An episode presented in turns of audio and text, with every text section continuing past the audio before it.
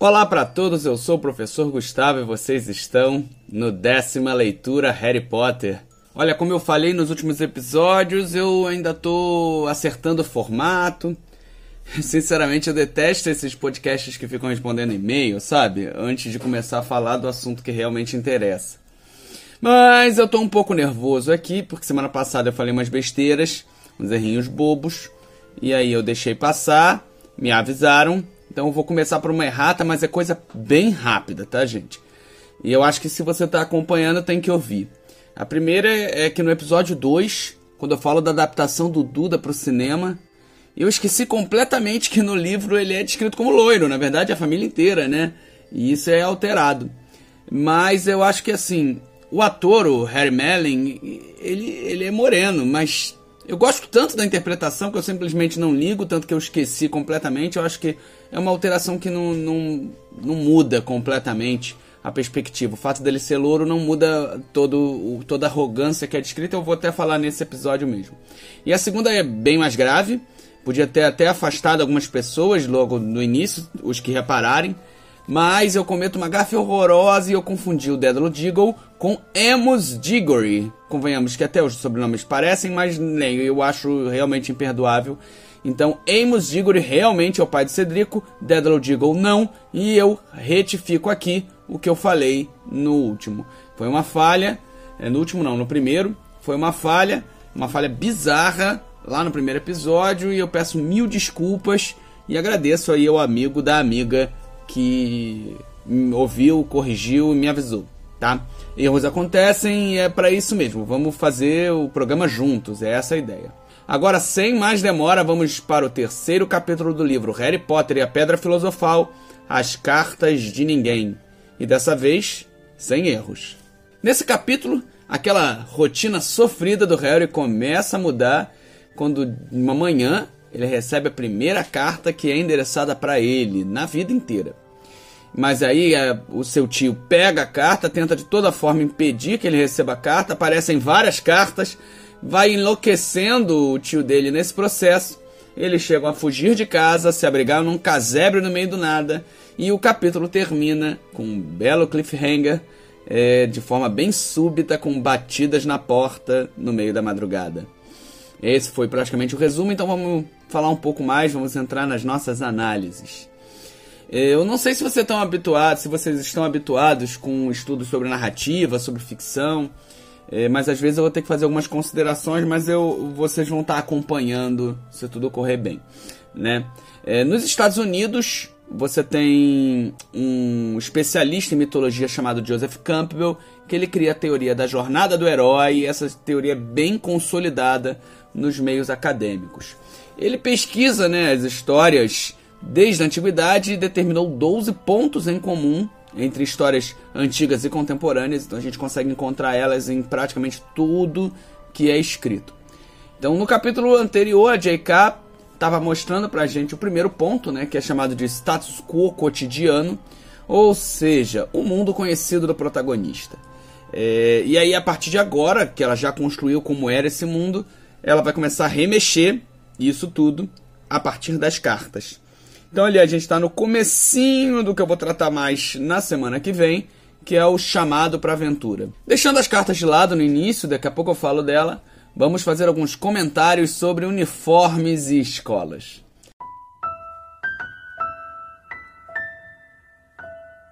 Na parte inicial desse capítulo, é, fala um pouco mais sobre as escolas que ambos vão estudar, né? Isso, claro, se o Harry não tivesse sido convidado a participar da, da, de Hogwarts, não tivesse sido chamado para entrar em Hogwarts, então vamos deixar isso de lado um instantinho, tá? Nessa ideia, J.K. cria uma escola fictícia totalmente elitizada e ela vai chamar de Smelting. Se eu não me engano, a tradução fica como fundição, é, então ela dá uma ideia de preparação, de construção de algo forte. É para ser uma coisa bem elitizada mesmo. Eu dei uma pesquisada, pra, parece que para isso ela misturou uma coisinha de um monte de escola britânica diferente para construir essa ideia. Né? As cores do uniforme marrom e laranja é, pode ter vindo da escola Hill House. É, outra ressalva, um parênteses. Lembrem-se sempre que o meu inglês é pavoroso. Eu vou tentar, tá?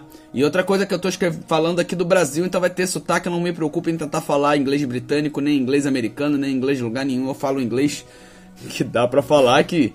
Então vamos lá, Hill House é, seria essa escola que tem uma combinação de cores parecidas, é, mas eu acho que é só uma apelação para criar um paralelo entre cores mortas, um futuro morto. É essa a ideia, sabe? De uma coisa mais antiquada. Até porque essa combinação é meio enferrujada, então dá uma ideia também de antiquada. Eu acho interessante.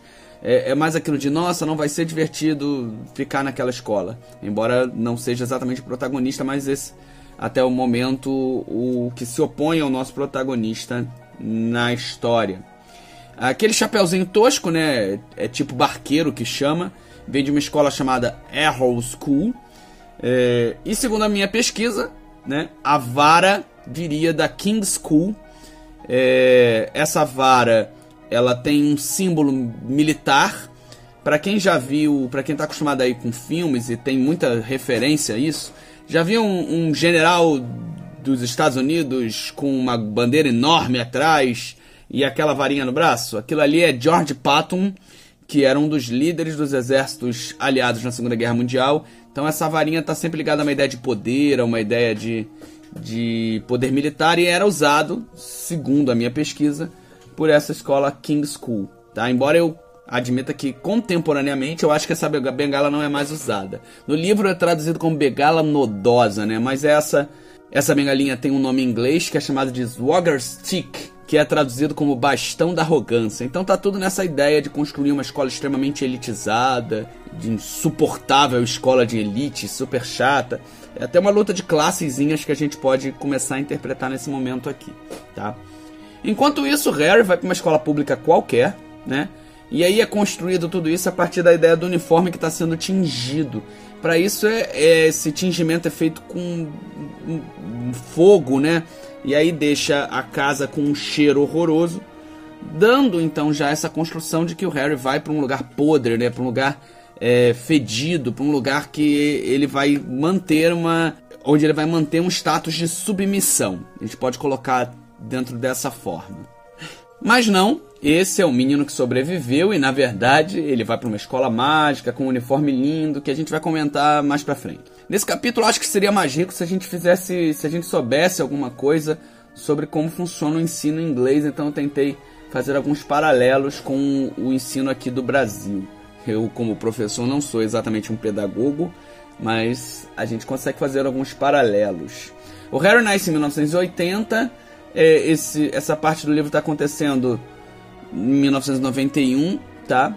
A gente deve estar tá aqui mais ou menos em junho de 1991 ou início de julho. Eu acho que seria início de julho, porque não dá para ser esse lance das cartas não dá para ser um mês inteiro, né? Então Harry tá com 10 anos, vai completar 11 no finalzinho, na passagem desse capítulo pro próximo, né? Nesse momento ele acabou o ensino primário e vai começar o secundário, é assim que eles chamam lá. No Brasil, eu acho que a gente pode fazer um paralelo com anos iniciais do ensino fundamental, o que a gente chama de Fundamental 1 também. É, então, assim, ele passa para Hogwarts no momento que aqui no Brasil seria o Fundamental 2. Então, ele vai para o sexto ano, mais ou menos, no, no que é hoje aqui no Brasil. Então, Hogwarts seria uma escola que englobaria o Fundamental 2 e um ensino médio aqui brasileiro que é o que é chamado de secundário lá na Inglaterra. É, é lógico que existem algumas diferenças pedagógicas, depois a gente vai falar mais disso. Sobre as cartas e aquela cena que depois a gente vai ver no filme, célebre com endereço, dizendo que ele morava no armário embaixo da escada. Então a gente pode fazer uma reflexão aqui. O que, que vocês acham? Tem uma magia instalada que faz com que Hogwarts saiba exatamente onde o Harry Potter está? É, não sei. Existe aquele rastreador que é colocado nos bruxos, mas eu acho que é só depois da admissão em Hogwarts. Não dá para saber tanto assim. Tanto que em determinadas outras passagens do livro fala que ele percebe magias próximas do, do da pessoa que tem ele. Então é, é mais complicado, tá? É, não é exatamente na pessoa, não é um GPS que é enfiado dentro do Harry Potter, sabe-se lá onde. Mas existe uma segunda possibilidade, é, embora sim, o Dumbledore pode ter colocado algum tipo de magia que ele consiga fazer esse tipo de coisa. Mas a outra possibilidade seria a Senhora Fig, né? A grande X9, que eu já falei nos últimos episódios que foi colocada lá na rua. Eu imagino ela lá com um binóculo, olhando e vendo onde o Harry mora e caramba, ele foi mudado do quarto debaixo da escada para o quarto menor da casa. Não é impossível ser uma coisa, digamos, mais menos menos mágico e mais pautado na denúncia, no disque denúncia mesmo.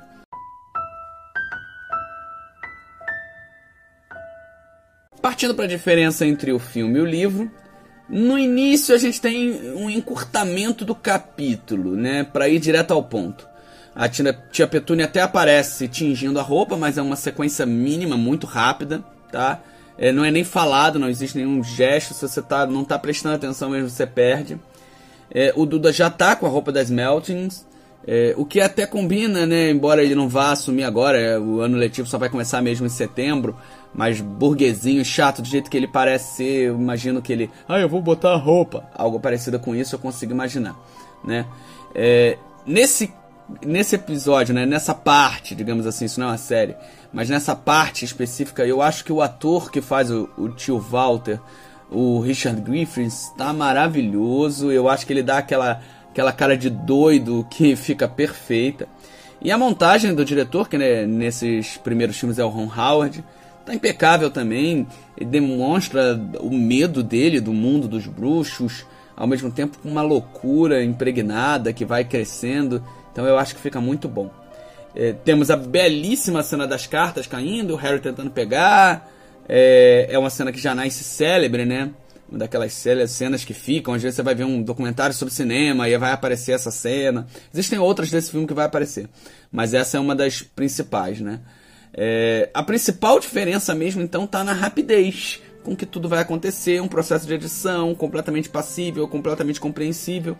É eliminado uma dos estágios, né? Porque nos, no livro, é, depois dessa parte da, da, das cartas caindo, o tio Walter vai para um hotel para depois sair de carro, ficar mudando de rota o tempo inteiro, passar no posto de gasolina, comprar algumas provisões e barrinha de cereal, na verdade, né? E ir para aquela casinha lá no meio do nada, eles vão de barco, até explica esse tipo de coisa tudo mais, né?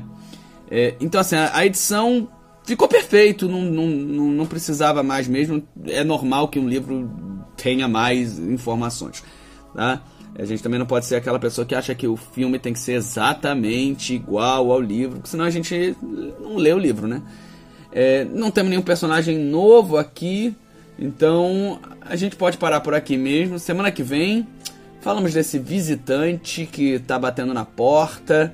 É, esse é um tipo de capítulo que dificilmente a gente consegue ler só ele, a gente acaba lendo o próximo. Isso, lógico, na primeira leitura, leituras posteriores, a gente consegue segurar essa atenção. A gente já sabe o que, é que vai ser, né? Então, semana que vem a gente fala desse visitante é, que chega exatamente no aniversário do Harry e dos segredos que ele vai revelar. Bom, por hoje foi isso. Quem quiser fazer contato comigo, e é importante para me corrigir, para me avisar, tá, gente? E também para se quiser trocar uma ideia, falar de coisas básicas e também seguir um, o meu, meus canais de divulgação científica, onde eu falo de história, coisa séria, entre aspas, que a gente não fala tão sério assim.